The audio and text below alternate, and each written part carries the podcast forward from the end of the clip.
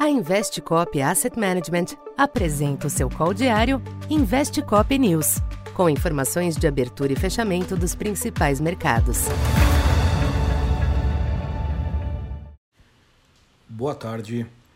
Eu sou Silvio Campos Neto, economista da Tendências Consultoria, empresa parceira da Investcop. Hoje, dia 24 de março, falando um pouco do comportamento dos mercados nesta sexta-feira.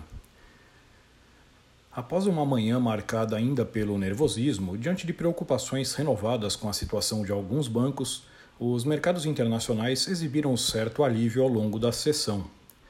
Além das declarações de autoridades buscando garantir a solidez do sistema financeiro, crescem as apostas de que os principais bancos centrais, em especial o Fed, irão encerrar em breve seu ciclo de aperto monetário.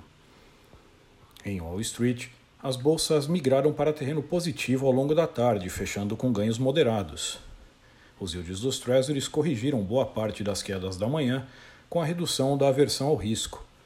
No mercado cambial, o dólar também reduziu a pressão sobre outras moedas, em especial de emergentes.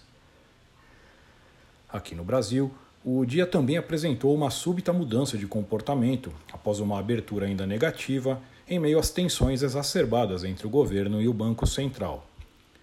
Além de algum alívio externo, não ficaram claras as razões locais para uma mudança de tendência. A taxa de câmbio chegou a um pico de 5,34 pela manhã, mas por volta das 13 horas já havia recuado para 5,24, rondando a acomodação até o fechamento em 5,25, queda de 0,7.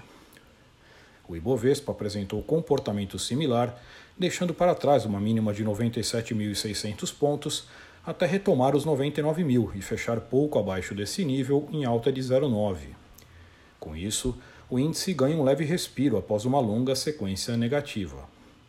Já os DIs corrigiram em parte as pressões de ontem, geradas pelos atritos em torno da política monetária.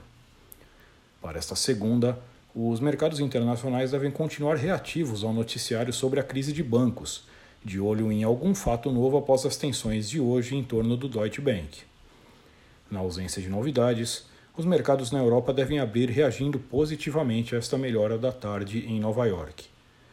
Aqui no Brasil, além de acompanhar o ambiente externo, os mercados monitoram eventuais desdobramentos do conflito entre governo e Banco Central, à espera da ata do Copom na terça. A pesquisa Focus pode trazer alguma trégua no processo de piora de expectativas, ainda que as projeções longas para o IPCA devam se firmar próximas a 4%, de olho em uma possível elevação das metas. Então por hoje é isso. Muito obrigado e bom final de semana. Essa foi mais uma edição Investe Cop News.